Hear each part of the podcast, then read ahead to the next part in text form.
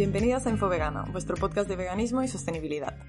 Hoy os traemos el episodio 17 y como cada semana os compartiremos nuestras anécdotas y vivencias, comentaremos noticias, os propondremos un dilema moral muy de actualidad, por cierto, y os recomendaremos cositas, como siempre, todo relacionado con los derechos animales, el veganismo y la sostenibilidad. Eso sí, antes de empezar nos gustaría un montón daros las gracias por vuestra acogida, porque ha sido, la verdad, un lujo lanzar el podcast y cómo se ha recibido.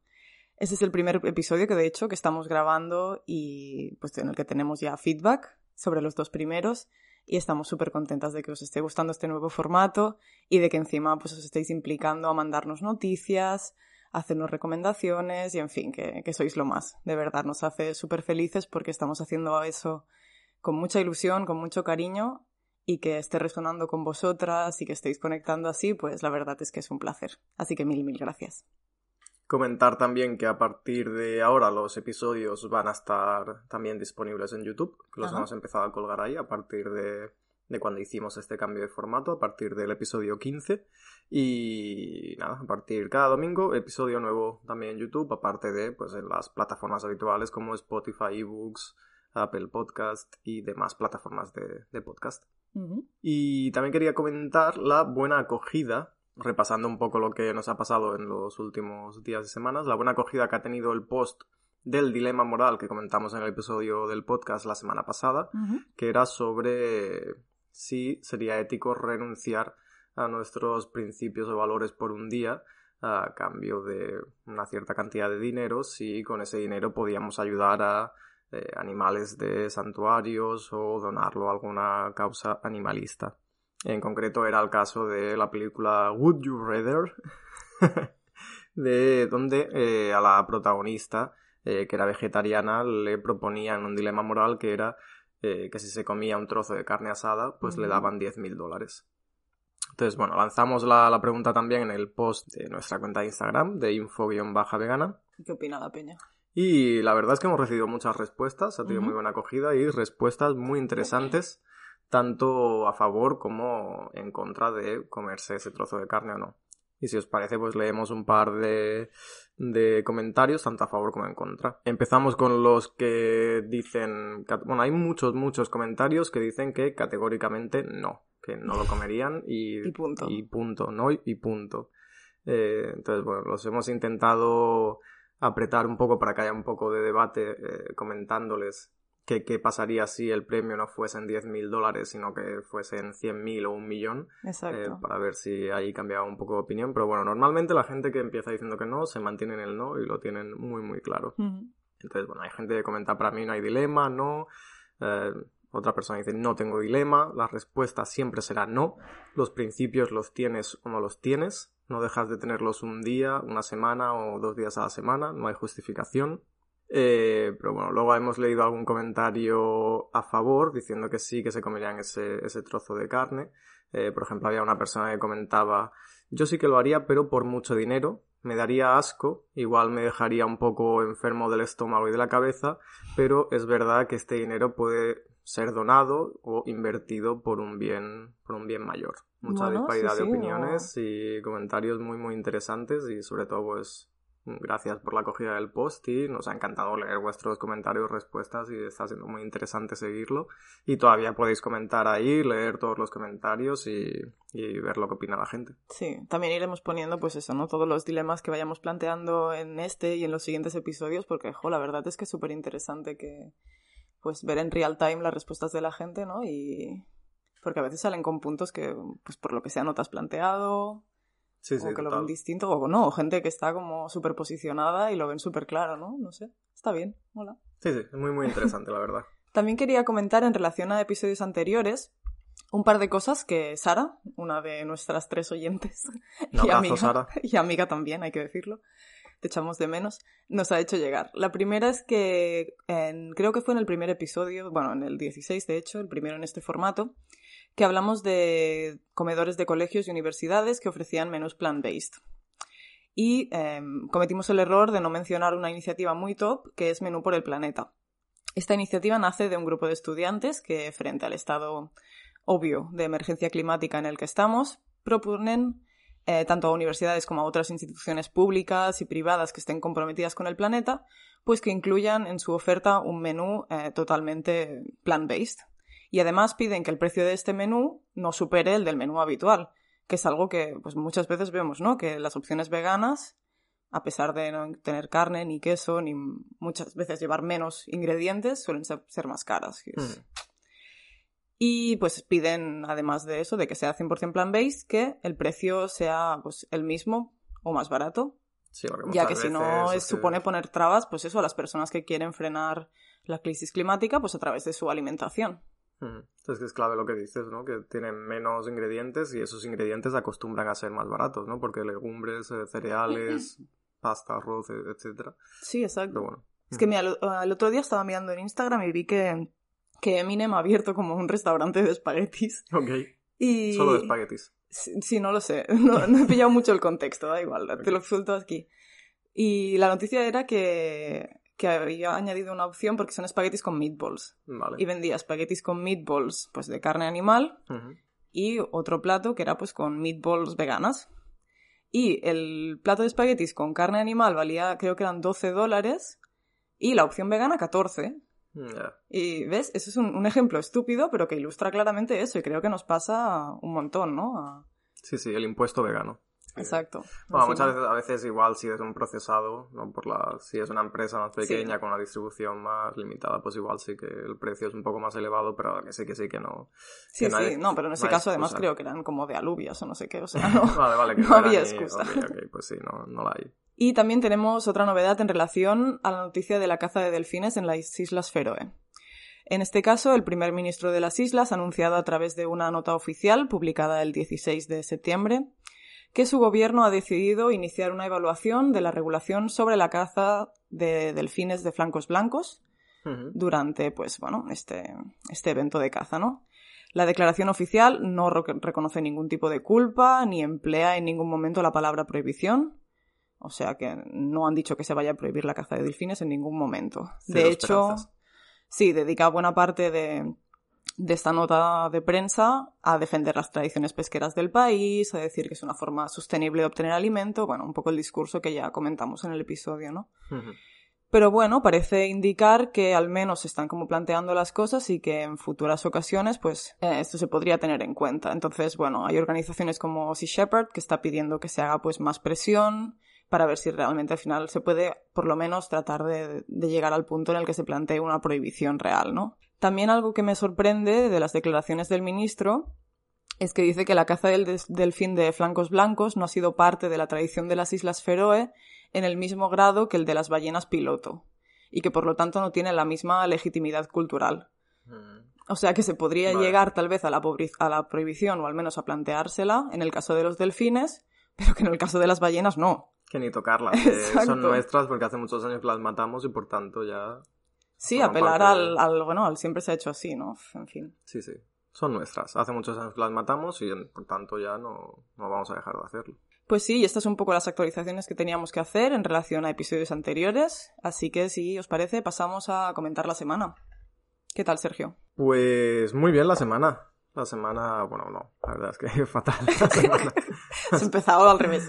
ya, ya, o sea, estaba respondiendo en piloto automático, pero realmente la semana fatal, sinceramente, pero bueno. Cuenta. Eh, fatal porque estuve por trabajo en Jaén, preciosa tierra, eh, pero claro, estuve en una, en una feria, en una feria agrícola, y bueno, la verdad es que he comido regular, para que engañarnos.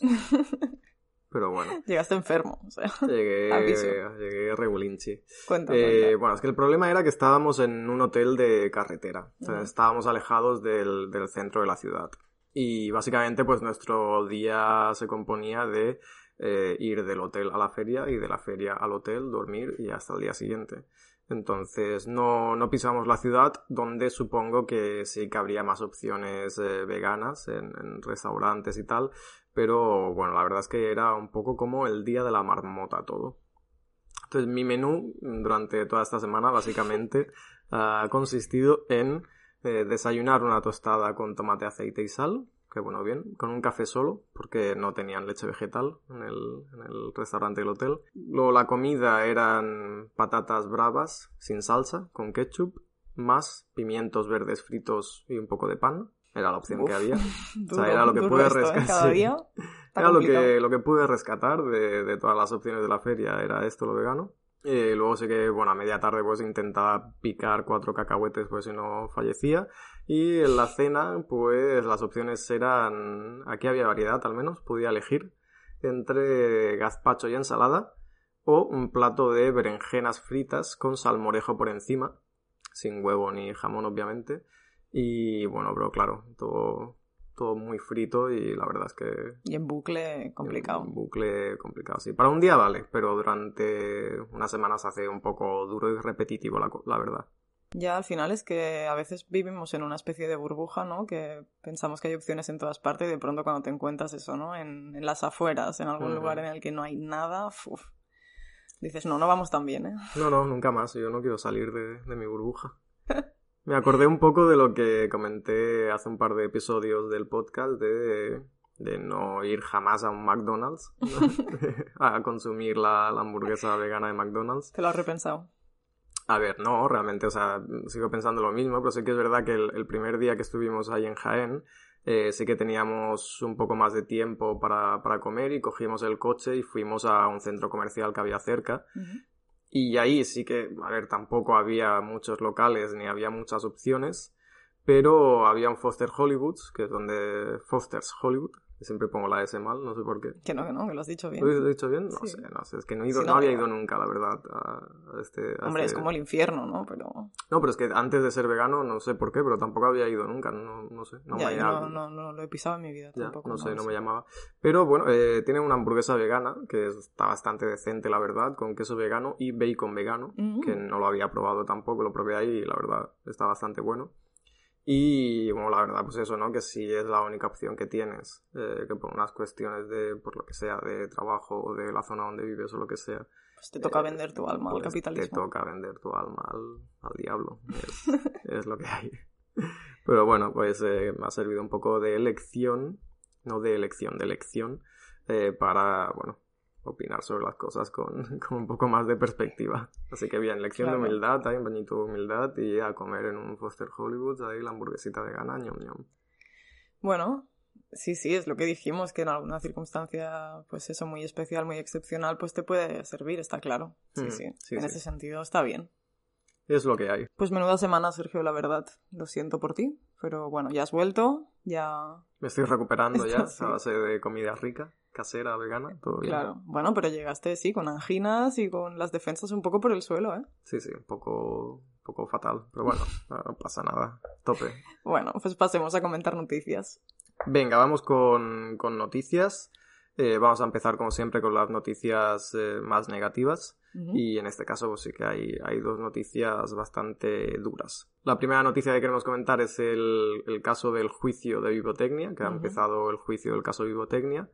Eh, Vivotecnia, si recordáis, pues eh, fue un, caso bastante, se hizo bastante viral eh, por un vídeo que, que, se publicó de, de una eh, técnico de veterinaria que había estado trabajando en las instalaciones de Vivotecnia y que con cámara oculta pues había podido grabar lo que les ocurría a los animales no humanos ahí dentro. bueno, la verdad es que el, el vídeo creo que duraba, duraba ocho minutos y pico eh, bastante duro. no, lo he visto No, pienso verlo, no soy capaz, entonces no. Os lo podéis imaginar, no a no ser que, que lo, se lo queráis enseñar a alguien que esté totalmente insensibilizado con el tema o algo así, pues no hace falta que os expongáis a, a, tal grado de violencia porque, porque es innecesario si ya, si ya estáis, si ya os habéis sumado a la causa y ya eh, rechazáis todo el tema de la experimentación animal. Pero bueno, fue un vídeo que, sacó a la luz de la ONG Cruelty Free International y que pues, llevó a que se suspendiera la actividad de vivotecnia.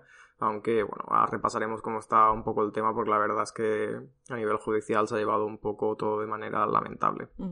Ha empezado el juicio por fin después de muchos meses y la testigo protegida del caso Vivotecnia acusa al laboratorio de manipular los ensayos con animales. Sí, esta persona que grabó el presunto maltrato animal que se hizo público hace cinco meses, declara ante el juez sobre las pruebas que recabó durante dos años, entre 2018 y 2020. Imagínate estar dos años viendo esto, expuesta a este nivel de violencia, ¿no? Muy duro, sí, sí. obviamente y los animales también, ¿no? Pero... Sí, sí, durísimo. Eh, Carlota Saorsa, que es, el, es un seudónimo para no desvelar su identidad, aseguró que no solo había un maltrato reiterado hacia los animales, sino que además se manipulaban los resultados de los ensayos para aprobar estudios que después pasaban a una segunda fase de experimentación con seres humanos. Eh, durante este juicio no solo le han preguntado por el vídeo de 8 minutos que se publicó en abril, sino también por otros 80 fragmentos, más de una hora y media extra de contenido que la ONG entregó después, donde pues, se pueden ver imágenes de animales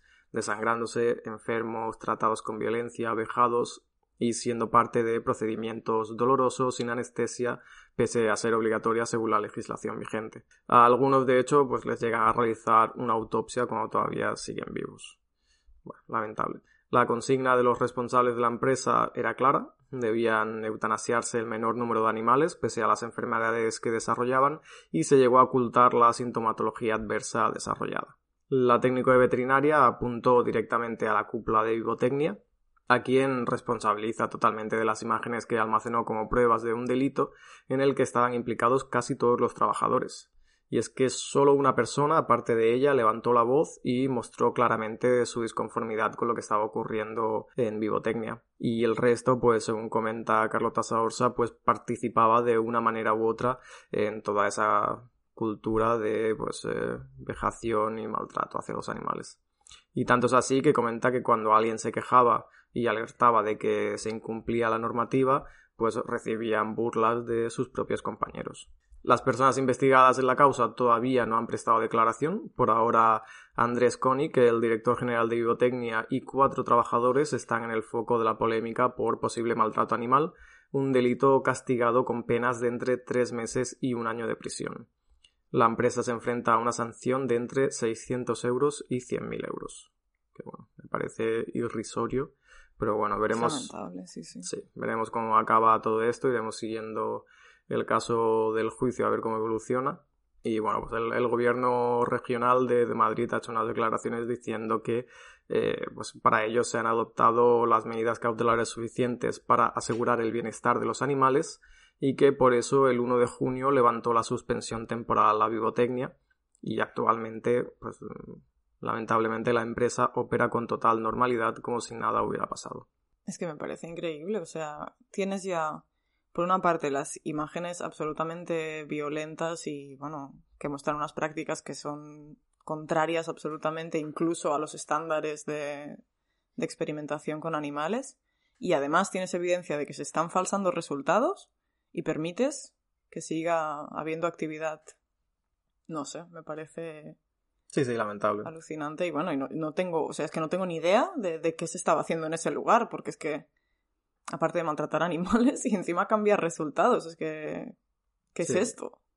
¿Qué vergüenza es esta? Es alucinante. No, y el tema de que los animales sigan allí dentro y bajo supervisión de las propias personas que han estado maltratándolos eh, durante todo este tiempo, ¿no? Entonces no, no tiene ningún sentido nada, no tiene sentido que sigan operando con total normalidad y, bueno, Veremos cómo, cómo acaba todo esto, pero tiene mala pinta.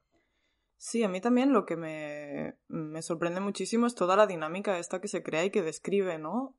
De, de que solo otra persona, aparte de, de, ella, levanta la voz ante esta situación y que hay como pues esta especie de, de reglas implícitas, de dinámica entre todo el personal, de, de favorecer esto, de callar, de que esto siga pasando y que, que no haya ningún tipo, pues eso, de, de, que alguien esté parando esto, ¿no? Es como un poco el, efecto Lucifer, ¿no? Lo, que es el, bueno, es un efecto que bueno, desarrolló Zimbardo, el que hizo el, famoso estudio de la, de la cárcel de Stanford. sí.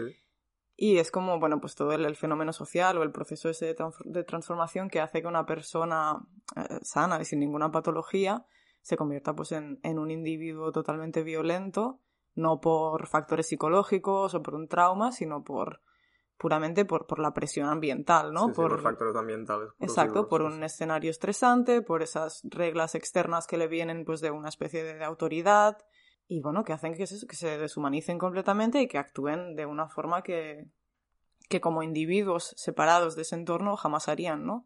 Y no sé si se trata de eso o si realmente estamos delante de gente absolutamente psicopática, pero es, es no sé, me parece, bueno, es Sí, que sí, no, hay, no. no, me cabe en la cabeza, no tengo forma de entenderlo. Ya, ya, no, como- no, yo no encuentro explicación tampoco, la verdad, o sea que no Sí, sí. es, es complicado. Pero bueno, veremos, veremos cómo acaba, iremos haciendo seguimiento y Pero es Y lo que dices, es que aunque haya cualquier medida que se aplique ahora, ya es tarde para los animales y todas las medidas punitivas son claramente insuficientes y son una vergüenza delante de lo que ha pasado y tantísimos otros casos que no conocemos. Es que Sí, sí, todo lo que no sea cerrar esas instalaciones, eh, acabar con esa empresa y sacar a los animales de ahí, mm, todo Es lo que no sea eso va a ser totalmente insuficiente y Mm. no y evidentemente esto no lo vamos a ver.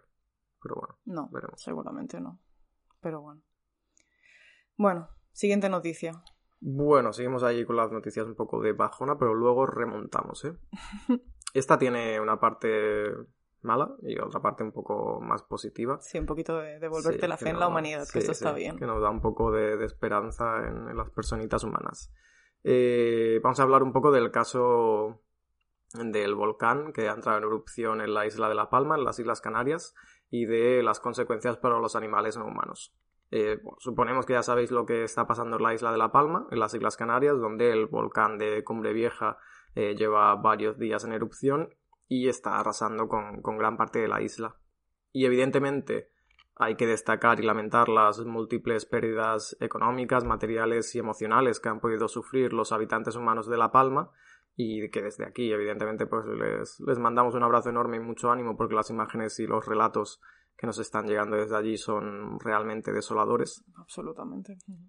Pero pues vais a permitirnos que por la temática de nuestro podcast eh, pongamos el foco en los animales no humanos que también se han visto afectados por esta catástrofe natural y que en su caso sí que lamentablemente tenemos que contabilizar múltiples víctimas mortales que han perdido la vida a causa de las coladas de lava, el abandono o la destrucción de sus hábitats o de sus fuentes de comida. Durante los últimos días hemos visto declaraciones de personas que no podían sacar a los animales con los que convivían porque en un primer momento no los habían, no los habían sacado de casa y más tarde ya no les dejaban volver a entrar en la zona, o a ganaderos que han abandonado a su suerte a los animales que desorientados y asustados han estado dando tumbos y viendo cómo la comida escaseaba y tenían que buscarse la vida como podían. En el país eh, recientemente pues leíamos eh, un trabajo de campo que el investigador del CSIC eh, Manuel Nogales está llevando a cabo en la zona, que dice que ha encontrado un escenario sorprendente y desolador junto a las coladas, con animales desorientados y a la deriva, en, bueno, en lo que están calificando como un estudio pionero en plena catástrofe volcánica. Manuel Nogales eh, declaraba que para la fauna está siendo una auténtica guerra nuclear,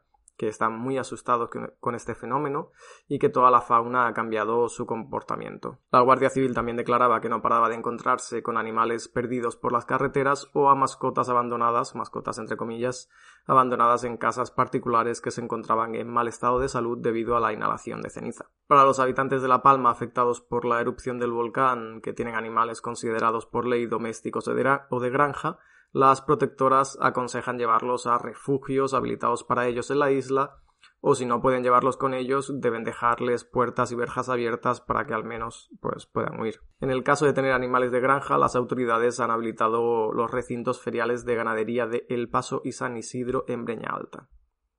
Bueno, hasta aquí un poco la parte más más negativa.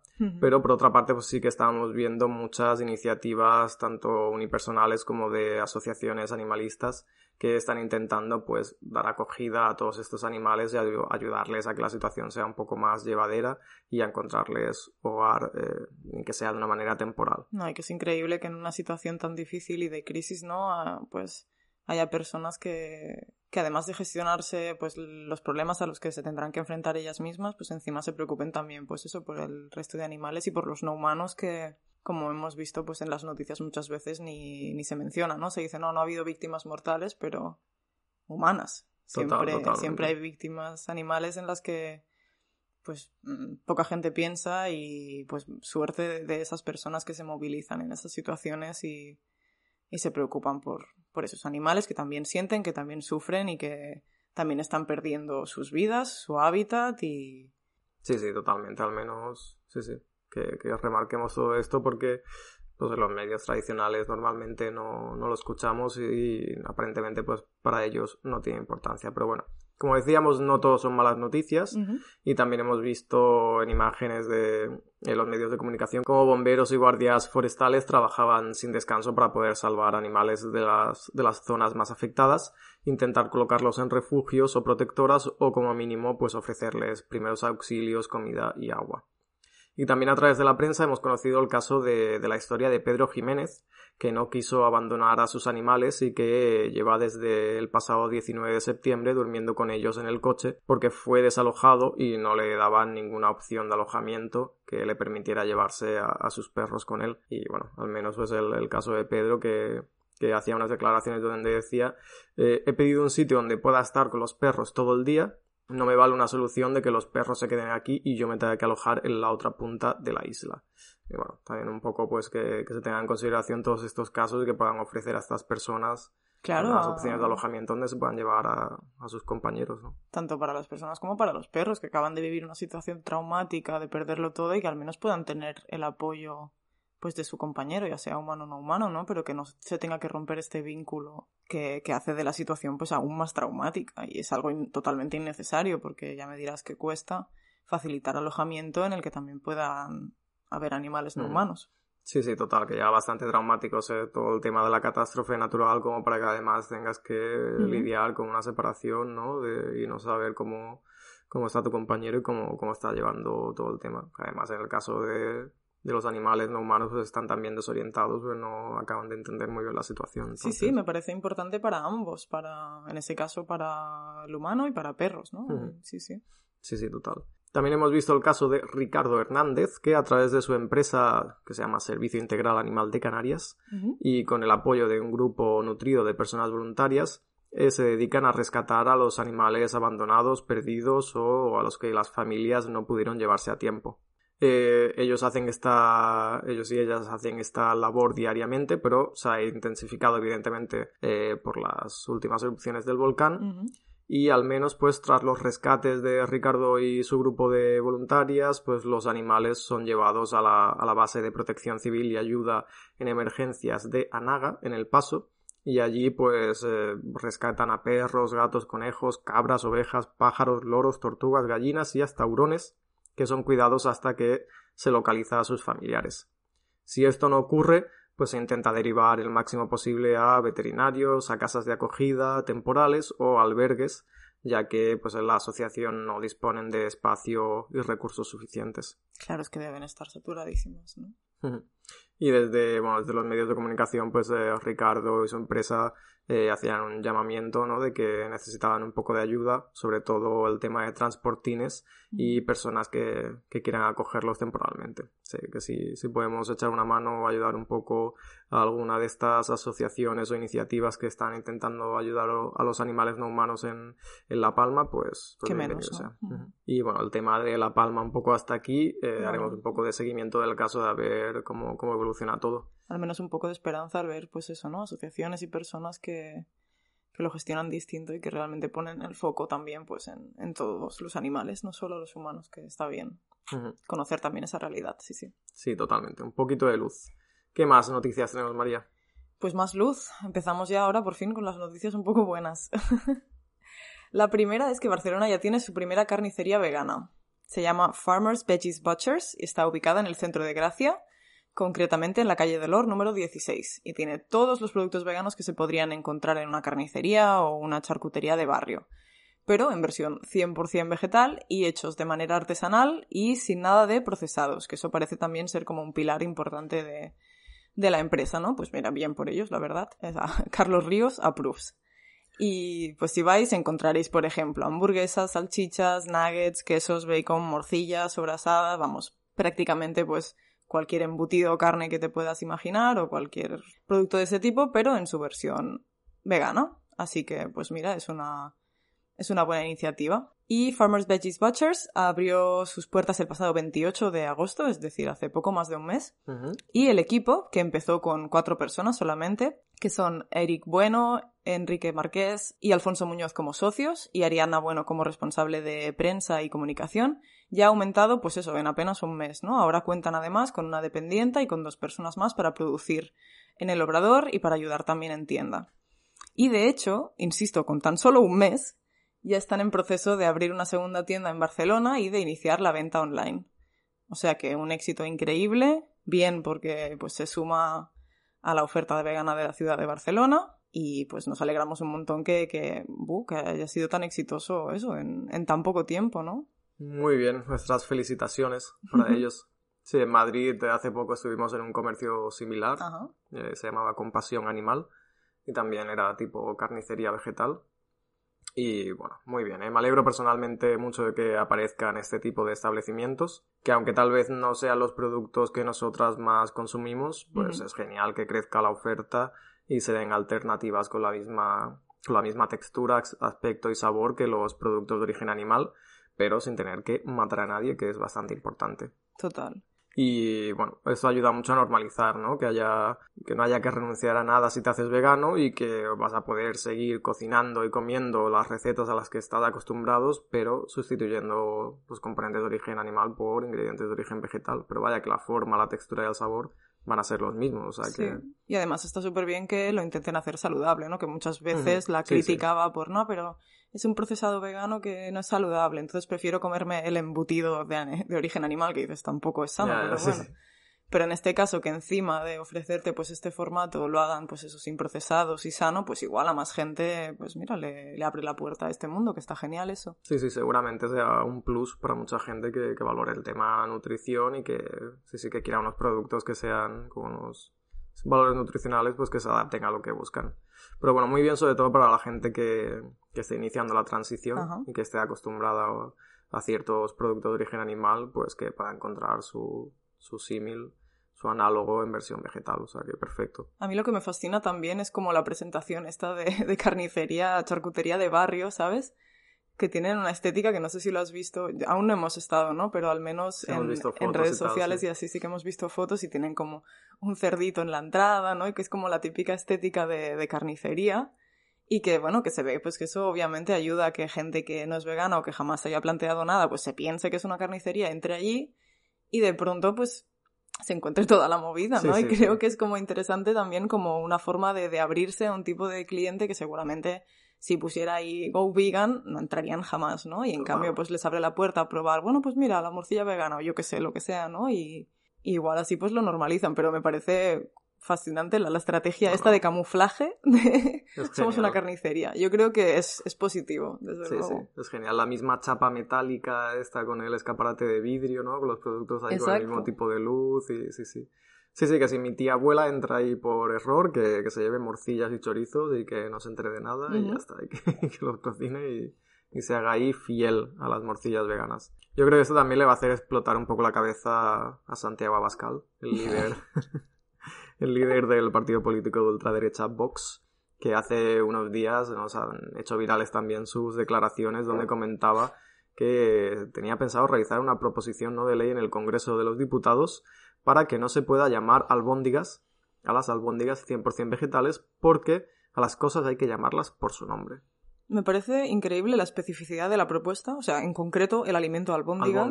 Vamos a llamarlo albóndigas veganas y ya está, no hay ningún problema. Pero ¿tiene algún problema con las albóndigas en concreto? O albóndigas con V. También. bueno, pero ¿qué le pasa a esta, esta persona? está enajenado este señor. Pero bueno, sí, sí, En general, ¿eh? no solo con este tema, pero sí. Sí, sí. Eh, hacía, hace mucha gracia porque se hizo como muy viral en Twitter como dos declaraciones de esto que ponen juntas para que se entienda mejor, ¿no? La primera declaración era eh, yo estoy aquí para, para, hablar de los temas que realmente le importan a todos los españoles. Y luego la siguiente era... albóndiga, albóndiga, albóndiga. Bueno, en fin. Increíble. Y además eso, habiendo tantos nombres que en realidad son confusos en ese sentido. O sea, Que son un burrito, un hot dog, ¿no? O sea... Es el debate de siempre, ¿no? Sí, Lo de sí. brazo de gitano, tocino de cielo, el cabello de ángel, perrito caliente. Claro, claro. Que, que todo esto todo esto no nos importa. Eso va a cambiarlo también todo en tuyo, Nada, ¿no? todo. Ah, Solo las albóndigas veganas. Solo las albóndigas, no, por nada. En fin, En fin, más carnicerías veganas y menos abascales. total, a favor. Siguiente noticia. Venga. Venga. Siguiente noticia también positiva. Ujú. Y es que hemos leído recientemente que España prohibirá la venta de frutas y verduras en envases de plástico a partir del 2023. Uh, muy bien. Bueno, bien, bien. La venta de fruta y verdura en envases de plástico estará prohibida en los negocios minoristas, tanto tiendas de barrio como supermercados. Es una de las medidas que contempla el Real Decreto de Envases y Residuos que está ultimando el Gobierno y que el Ministerio para la Transición Ecológica está acabando de detallar. Eh, la norma lo que pretende un poco es impulsar la venta a granel y prevé ampliar la medida para el agua embotellada. Interesante. Pues sí. El decreto también contempla la obligación para las administraciones de promover la instalación de fuentes de agua potable en espacios públicos, el deber de implantar alternativas a la venta de bebidas envasadas y a la distribución de vasos de un solo uso en eventos públicos, tipo supongo que festivales, conciertos Claro. y tal. Y bueno, para los comercios minoristas el gobierno prevé medidas para que promocionen la venta a granel de productos frescos sin envase y estos establecimientos, por ejemplo, deberán permitir a los clientes que lleven sus propios eh, recipientes reutilizables para que sean rellenados, aunque bueno, dicen que se establecerá una serie de condiciones de, de limpieza y sanitarias y tal. Claro. Pero bueno, muy interesante. Ya, ¿te imaginas que de pronto un cambio así de paradigma en todos esos sentidos? Estaría muy bien. la Sería, brutal, la verdad. Sí, ojalá, ojalá nos encaminemos a eso. Lo veo complicado, pero ojalá que sí. Bueno, veremos, sí, sí. Sí. También en la, en la misma propuesta se, se detallaba un poco que se va a intentar legislar sobre el depósito, la devolución y el retorno de envases, que sí que es una medida que existe en otros países de la Unión Europea, ¿no? que hemos podido ver en, Sí, exacto. Que en ciudades como Berlín aquí- y tal, que como que la gente, pues eh, hay unas máquinas preparadas para reutilizar todo este tipo de envases y que incluso te dan eh, una cierta cantidad de dinero a cambio, aunque sea pequeña, pero bueno. Pero parece ser que aquí en España, pues, esta medida es motivo de disputa entre algunas eh, organizaciones ecologistas que son partidarias de este modelo y Ecoembes, la empresa encargada de la gestión de la mayoría de envases domésticos que dice que se resiste Que a se que esto se ponga en marcha. Él el dinero, dice. Bueno, que no quieren perder sus privilegios, Bueno, sus tajaditas de, de Claro. pastel que se llevan ahora. Pero bueno, sí, en el noticia sentido... positiva en general. Sí, y en el sentido también de la compra a granel, pues recomendar también un negocio que hemos redescubierto esta semana aquí en Barcelona, que es ah, Real Food Granel, que está pues por la zona de Sants, en la calle de Galileo 175, que es un local que tienen pues eso, mm, un montón de, de productos a granel, puedes comprar incluso pues eso, jabón para la lavadora, mm, detergente y también cualquier tipo de comida y todo a granel. Y además es que lo incentivan muy bien porque cada vez que compras a granel te hacen un 10% de descuento, ¿no? Y, y pues está bien que, que se facilite y que se premie ese tipo de forma de consumo, ¿no? Sí, sí. Aquí animamos a que todo el mundo haga lo mismo. 10% Sí. de descuento a cambio de... de Claro, vas tú con tu botecito y ya está. Ya sí, está. sí. Perfecto. Jo, es que realmente sería un cambio heavy si se pudiera aplicar. Obviamente habrá gente que no tendrá el tiempo o la posibilidad de hacerlo, ¿no? Porque hay, bueno, pues cierto privilegio en, en, el- sí, sí. en generar menos residuos, eso está claro. Pero a ver, seamos realistas, hay un montón de personas que tenemos mm, bastante margen de mejora y por qué no ir por ahí, ¿no? Sí, sí, paso a paso. Eh, ir introduciendo pequeños cambios en, en nuestras acciones de compra diarias y, y bueno, y que si podemos adaptarnos un poco para, para ayudar un poco a generar unos residuos, pues Sí. Y un último punto que me parece siempre importante hacer, que está muy guay, lo de consumir menos plásticos Zero de un waste. solo uso y de tal, pero que recordemos que al final, en el caso, por ejemplo, de la mancha de plásticos que hay en el Pacífico, ¿no? El, el 46% de lo que hay son plásticos que proceden de redes de pesca. Así que al final lo que nos toca replantearnos es el nuestro consumo, en este caso de peces o de productos animales, ¿no? Porque generan pues un impacto medioambiental enorme y que muchas veces las medidas van más pues a reciclar o, o a eso, ¿no? Al zero waste, que está increíble y que ojalá Sí, sí, que nos movamos genial. en esa dirección, pero que no olvidemos que, que el dejar de consumir productos de origen animal es el mayor cambio que podemos hacer si queremos combatir la crisis climática. Sí, sí, Sin ni siquiera entrar en la ética, ¿eh? que obviamente para mí es lo primero, pero... Sí, sí, pero a nivel medioambiental, sí, sí. Ujú. Sí, es que muchas veces parece como que no es compatible una cosa con la otra, ¿no? O que si ya intento generar menos residuo, pues ya tengo cubierta un poco eh, esta parte de mi misión personal de reducir residuos y tal, y, y esto me permite seguir consumiendo productos de origen animal, por ejemplo, ¿no? Entonces Claro. a mí me da un poco miedo eso, que haya gente que eh, se quede solo en eso y que no quiera ver un poquito más allá de, de la problemática. Yo creo que el foco también pues, es importante saber dónde tienes el foco, porque creo que se vende a veces como esa necesidad de, de abanderarte de, mira, yo ya estoy haciendo eso, ¿no? Ya lo hago, mira todo lo- hasta qué punto estoy cambiando Exacto, mi vida para sí. tal, y es como que se pone el enfoque en el individuo y en el ego y en mira qué bien lo hago, cuando en realidad es que no se trata de ni de hacer lo mínimo ni de mira guau todo lo que estoy haciendo, ¿no? Se trata de poner el foco en a quién estás ayudando y en, en qué más puedes hacer. Y si pones el foco eso en los demás o en tu entorno, en, en todo lo que como humano y simplemente por vivir en ese planeta estás generando y en cómo minimizarlo, ahí siempre hay margen de maniobra y yo creo que Ujú. es, no sé, también como mucho más enriquecedor enfocarlo así, ¿no? No se trata de, no, yo ya estoy haciendo, sino de qué más, qué más puedo hacer, cómo más puedo contribuir, ¿no? Sí, sí, totalmente. Pues sí, sí, sí. Bueno, veremos a ver si al final, cuando llegue 2023, esto se convierte en una realidad y si esto prospera. Pero bueno, de momento hay esperanza. ¿Qué más, María? ¿Alguna noticia más positiva? Pues sí, ya llegamos a la última noticia de hoy, que es la prohibición de la caza del lobo ibérico en España. Esa es realmente una muy buena noticia. Muy bien. Pues sí, la prohibición de la caza del lobo ibérico ya es oficial y se extiende a toda España. Desde el 22 de septiembre, el lobo ya no se considera una especie cinegética en el conjunto de todo el territorio español, como indica la orden del Ministerio para la Transición Ecológica publicada en el BOE el día 21 de septiembre. El lobo deja entonces de ser un, un trofeo de caza, básicamente. Y esta medida conseguirá pues, que se ponga fin a subastas como la que hubo en la Sierra de la Culebra, en Zamora, el pasado abril de 2021, en las que, bueno, literalmente se subastó la caza de 12 lobos y se llegó a pagar 6.000 euros para abatir a un individuo. Em, bueno, una salvajada.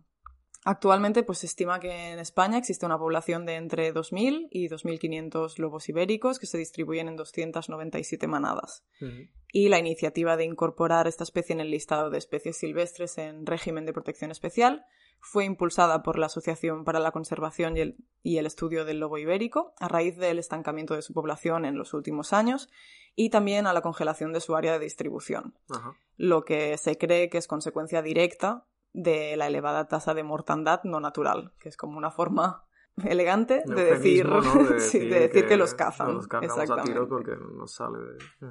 Claro. Por supuesto, ah, también hay gente que se opone a esta medida. Eh, por ejemplo, en ese sentido tenemos Castilla y León, Galicia, Asturias y Cantabria, que son las comunidades autónomas en las que habita el 95% de la población de la especie. Y pues, por consiguiente, mm, los lugares en los que hay más conflicto entre el lobo y, y el ganado, por Ajá. llamarlo así. Sí, sí. Y también, pues específicamente se oponen básicamente todas las asociaciones ganaderas precisamente por eso mismo, ¿no? Porque, bueno, pues puede haber conflictos en ese sentido.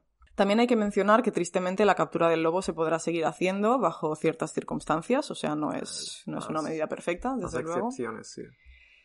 Y como comentábamos, eh, se podrá hacer esta captura del lobo cuando el animal esté entrando en conflicto con el ganado y la explotación haya probado otras formas de, bueno, medidas como preventivas para proteger el ganado y se haya demostrado que estas no funcionan.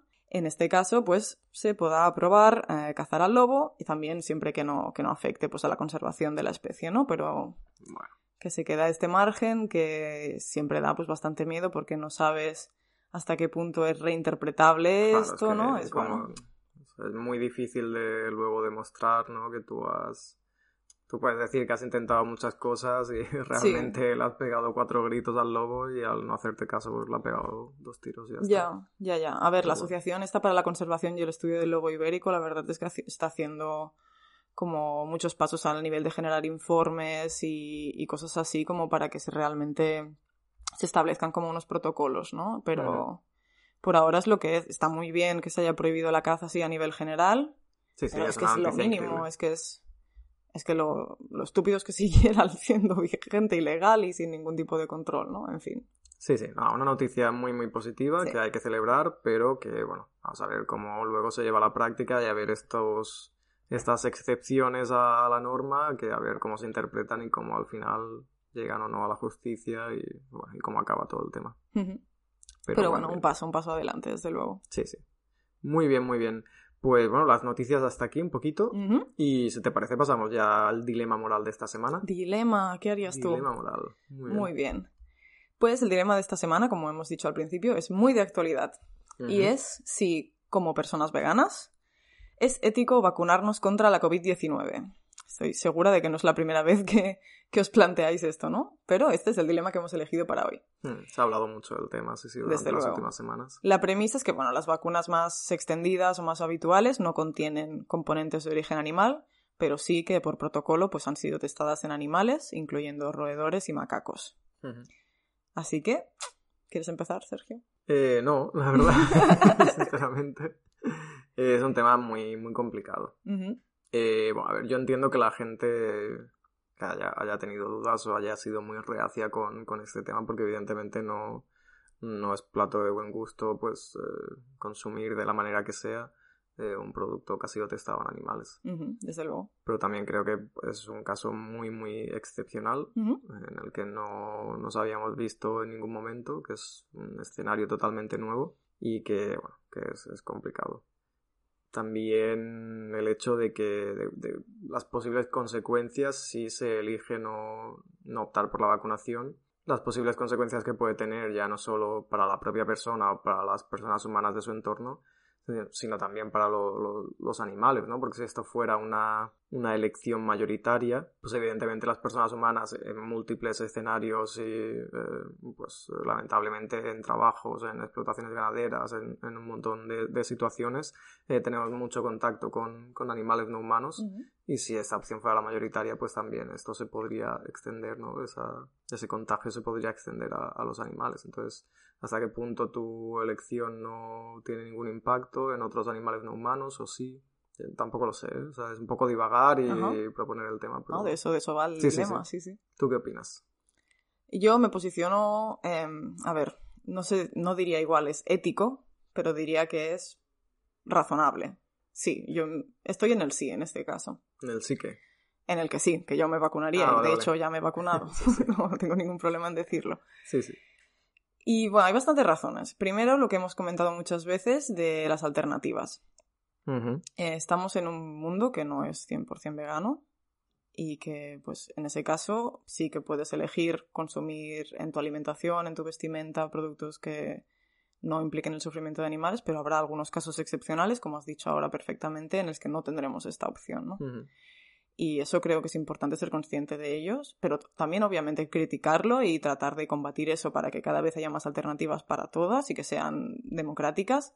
Pero bueno, es una realidad de que habrá situaciones en las que no tendremos alternativas.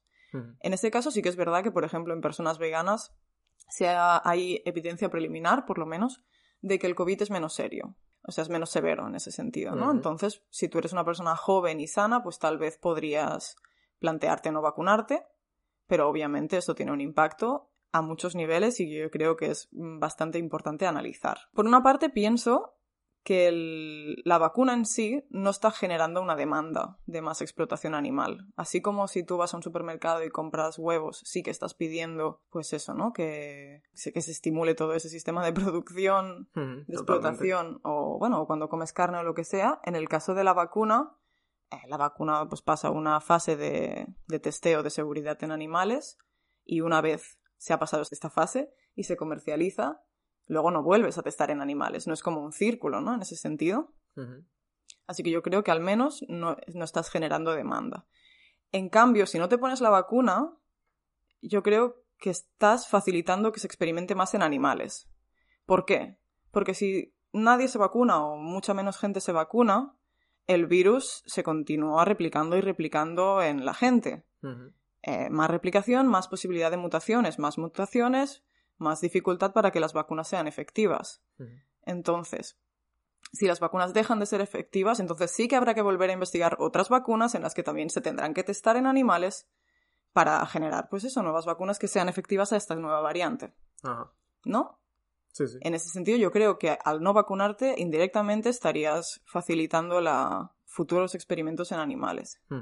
Y además, también a más personas infectadas, pues también se seguiría investigando pues todo lo que son fármacos, ya no solo de prevención como una vacuna, sino tratamientos contra la COVID que también se estarían experimentando en animales, porque básicamente es el protocolo actual, aunque no nos guste, ¿no? Correcto. Entonces, en esta circunstancia y viéndolo así, que igual tengo puntos ciegos miopes que no estoy evaluando, yo creo que es seguramente la mejor opción que tenemos actualmente y obviamente para proteger a toda la gente de nuestro entorno y también a los animales, ¿no? Totalmente. Caso complicado, ¿eh? Sí. Ha generado mucha, sí, sí, mucho debate últimamente en redes y tal. Y También sí, me parece importante diferenciar lo que es el debate de no me parece ético porque está testado en animales, que me parece absolutamente legítimo, con otras corrientes de pensamiento en las que, bueno, hay otras razones en las que yo no voy a entrar a debatir porque no me parece procedente. como, como cuáles. Bueno, pues que sí, los chips y esas cosas. Bueno, la Tierra plana, el. Bill Gates y esta cosa. Vale. sí, a veces además creo que es como que se entremezclan y se ve a las personas veganas un poco como que estamos metidas en toda esta movida de, de conspiración y bueno, creo que está bien tratar de ser racionales, rigurosas y centrarnos en lo por, por qué realmente podría ser problemática esta vacuna, que es obviamente el hecho de que se está testando en animales que no tienen ninguna capacidad para dar su consentimiento, ¿no? Y, y que eso nos parece normal y está extendidísimo y de hecho es obligatorio por protocolo. Sí, sí, sí. Bueno, la próxima semana el dilema será 5G, sí o no. sí.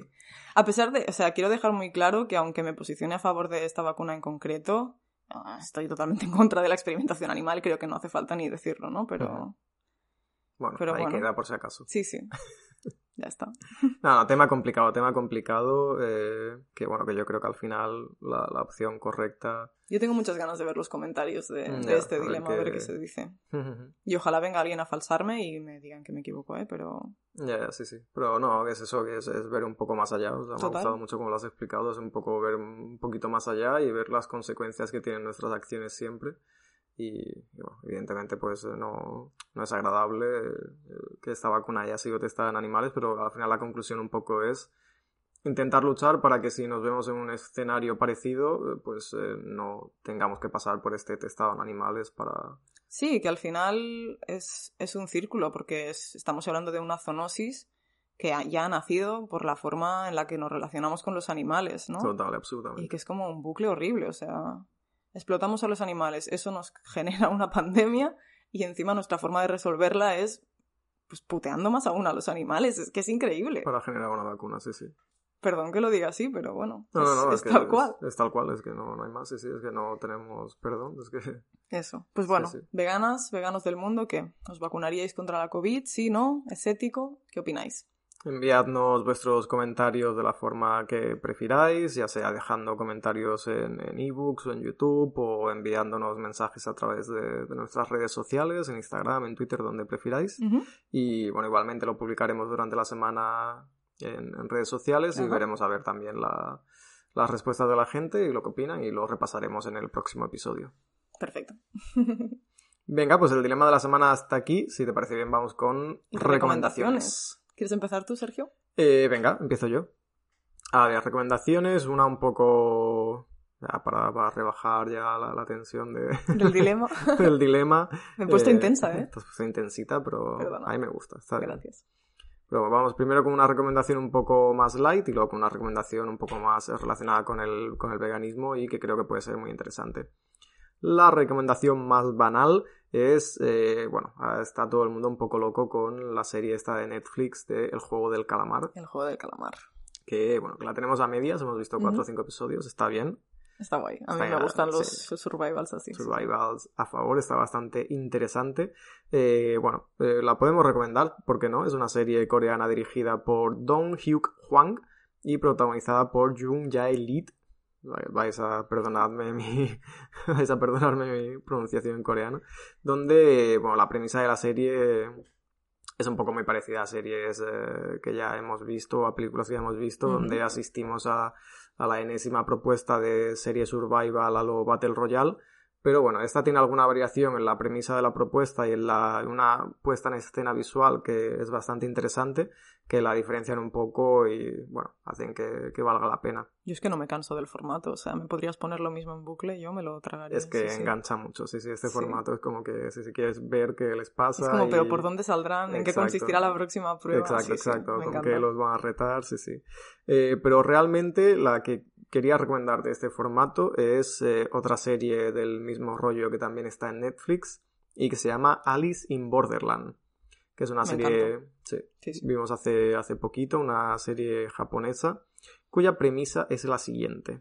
Arisu, un joven desempleado apático y obsesionado con los videojuegos, se encuentra de repente con sus amigos en una versión de Tokio misteriosamente desierta. Mm. Mm, Y bueno, a partir de aquí pues se van a ir encontrando pruebas de estilo survival por todo Tokio y hasta aquí podemos leer. Hay que Sí, verla. hay que verla. Está muy bien. Luego, mi segunda recomendación está ya más seria y más eh, de cultura pura, Venga. más para formarnos como personitas veganas formadas y intensas, es eh, un debate eh, que, se, que ha organizado la web del Salto Diario, un debate que se llama Veganismo y Ganadería Extensiva, un debate ecofeminista. Y en este debate, pues Marta Tafalla y Elisa Oteros abordan las cuestiones de la agroecología, el antiespecismo, la ganadería extensiva y el veganismo. Es un debate y pues nosotras vamos evidentemente con Marta Tafalla.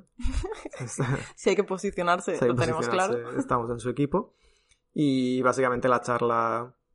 A ver, es muy interesante el debate, eh, pero básicamente, pues Marta Tafalla da una masterclass sobre por qué la ganadería extensiva no es una solución válida a nada, ni desde el punto de vista ético ni medioambiental, y explica magníficamente bien por qué el veganismo y el antiespecismo son la solución más efectiva si queremos intentar revertir pues la crisis climática, mm, solventar el, pro- el problema de la producción de alimentos para abastecer a toda la población mundial y siempre teniendo en cuenta eh, bueno, que se debe actuar desde una posición de respeto hacia los animales no humanos y a sus ecosistemas. Muy muy interesante. La tenéis disponible en el Salto Diario, en una sección que ellos llaman el Saltamontes. Pero bueno, está un poco escondido en su web si no os queréis complicar la vida y directamente a YouTube. Y si ponéis en el buscador veganismo y ganadería extensiva un debate ecofeminista, pues lo, lo vais a encontrar sin problemas. Yo la verdad es que aún no lo he escuchado, pero le tengo muchísimas ganas.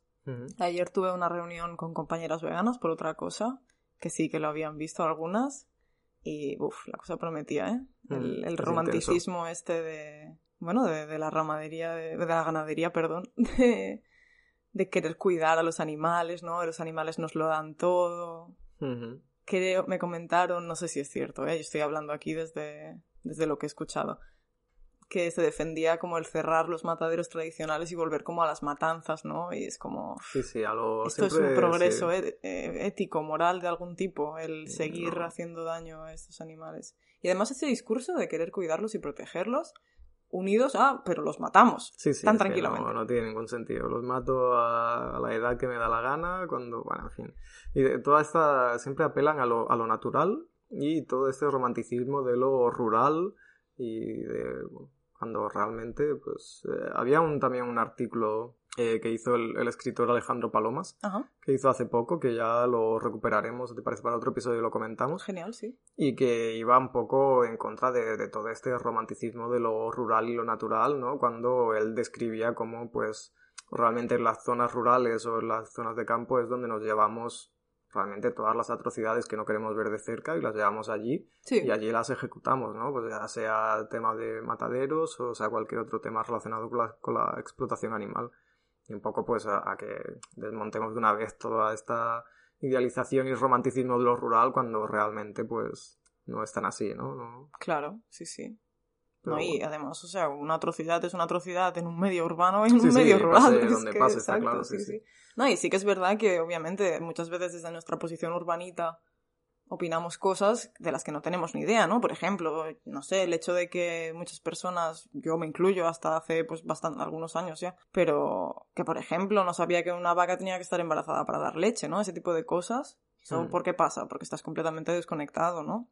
Sí, sí, totalmente. Pero sin embargo, creo que también hay que ser críticos con lo que está pasando en esos lugares y que, que no nos cuelen ese discurso, no lo sé. No, de todos modos lo escucharé porque quiero ver si hay algún punto que, que pueda resultar interesante, tan a favor como en contra. Y Marta Tafalla siempre la verdad es que es una persona que habla increíble y a la que yo personalmente admiro muchísimo.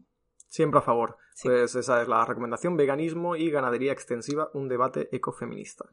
¿Tú qué tal, María? ¿Qué nos traes yo esta semana traigo una única recomendación y es un poco de autopromoción. Pero vale una, pero que vale por dos o por tres. Es que voy a dar una para que la... no se disperse la atención. Claro. Y se focalice todo el mundo en eso. Efectivamente.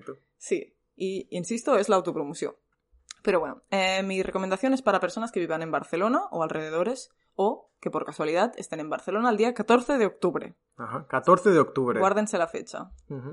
Y lo que vengo a recomendar son las cuartas jornadas del grupo Antropología de la Vida Animal, grupo de estudios de etnozoología, del que formo parte. Vaya, vaya, casualmente, ¿eh? Ay, bueno. Bien. Sí. ABA, más conocido como ABA. Sí, vamos a llamarlo ABA como corto, pero insisto, el nombre completo es Antropología de la Vida Animal, grupo de estudios de etnozoología. Magnífico grupo. Exacto, es un grupo de investigación en el que estudiamos las relaciones que se establecen entre animales humanos y no humanos desde una perspectiva crítica, antiespecista, abolicionista e interdisciplinar. Ya que las investigadoras que formamos parte del grupo pues tenemos backgrounds muy distintos, ¿no? Hay biólogas, hay antropólogas, hay psicólogas y la idea es abordarlo pues desde estas distintas áreas del conocimiento, que es lo que al final lo hace también más, más interesante y más completo e integrado, ¿no? Me parece a mí. Pero todas compartimos pues esta inquietud antiespecista y pues en eso se basa el grupo básicamente. ¿Y en qué consisten estas jornadas? Vale, pues eso, como hemos comentado, las jornadas eh, son el día 14 de octubre 2021, si estáis en el futuro lo siento.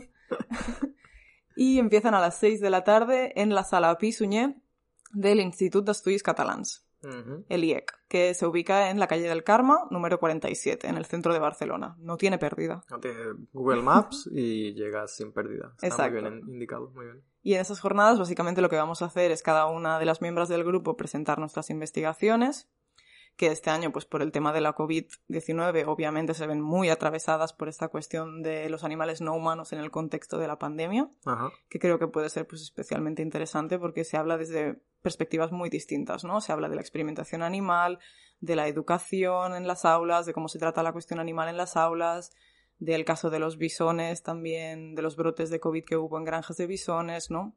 Del especismo en general, en el caso de la pandemia, etcétera, y creo que puede ser pues bastante interesante en ese sentido.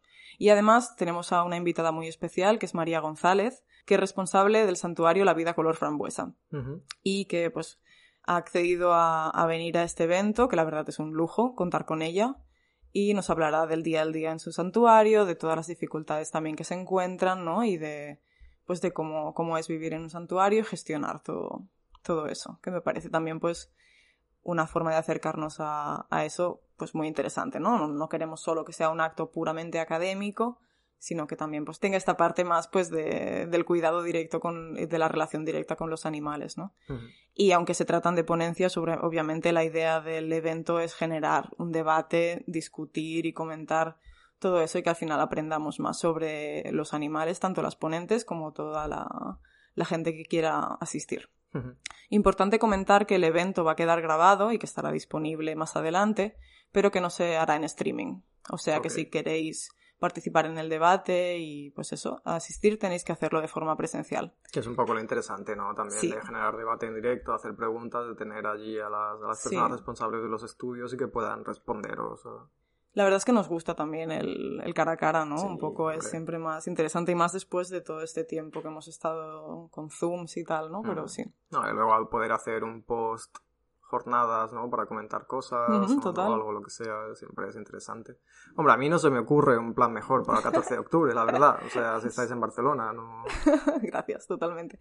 Comentar también que hay que rellenar un formulario para, pues para poder asistir de forma presencial. Obviamente eso es una medida debido a la situación de la pandemia. Para reservar plaza. Exactamente. Y el, el enlace para registraros lo encontraréis en las redes de Infovegana y también en las mías personales podéis encontrarme como María for the Animals en Instagram. Hostia, la promoción, ¿eh? La promoción de todo. Venga, Oye, yo, yo quiero que la gente venga, a mí me da igual, solo pido eso. Y también, por supuesto, en la web del grupo, que es antropologiavidaanimal.es. Que además en la web del grupo hay artículos colgados súper interesantes de muchas temáticas desde una perspectiva anti-especista que son, son increíbles. Sí, si queréis eso, antes de venir, informaros un poco más del grupo, la verdad es que la web la han hecho nueva ahora unas compañeras y les está quedando increíble. Sí, sí. Y también tenéis el, el Twitter, ¿no? Que es arroba group-ava. Perfecto. Sí, en Twitter que también es bastante activo, sí. Sí, sí, estáis muy activas y es genial. Y además tú has comentado que, que, evidentemente es desde una perspectiva académica y es verdad que sois personas hiperformadas y muy formadas y muy bonitas, pero que también lo hacéis de una forma de pues que se entiende todo bien, muy divulgativa y que es muy interesante y que no se imaginen la típica ponencia peñazo, sino que va a ser muy interesante, va a ser Va a ser muy entretenida, va a ser muy divulgativa y que o sea, es una manera de aprender y de formarnos sobre temas que yo creo que es súper interesante. La idea sí, o sea, es una cuestión central también a nuestra investigación, que todo sea accesible para cualquier persona y que sea siempre en formato divulgativo, porque no tiene ningún sentido ponernos en una torre de marfil a hablar de ciertos temas con cierto lenguaje, con cierto discurso, si nadie nos entiende, ¿no? Lo que queremos es obviamente llegar a que estos temas lleguen a más gente y que son muchas cuestiones que, por ejemplo, eso, ¿no? La pandemia y cómo los animales no humanos han vivido esto desde distintos ejes, pues es, es interesante y que, que, lo entienda y que todo el mundo pueda participar de ese debate, desde luego. Totalmente. Pues ahí queda, apuntado, ¿no? En la agenda, 14 de octubre. Ya tenemos plan si 14 de octubre a las 6, efectivamente. Perdonad la promoción, pero me hacía mucha ilusión compartirlo. Ya está. Muy bien, perfecto. Bueno, pues un poquito hasta aquí, ¿no? Y hasta aquí el episodio de hoy. Recuerda que tienes más información sobre veganismo en nuestra web infovegana.com y te animamos también a seguirnos en todas nuestras redes sociales. Nos encontrarás como Infovegana en Facebook y Twitter y como info-vegana en Instagram. Nos encantaría también que nos hagas llegar tu opinión sobre los temas que hemos debatido hoy a través de nuestras redes y no dudes en enviarnos noticias, peticiones de temas, tus respuestas a los dilemas que planteamos y todo aquello que crees que sería también pues interesante incorporar en, en futuros episodios. Y eso es todo. De nuevo, muchísimas gracias por escucharnos y nos vemos a la próxima. Chao.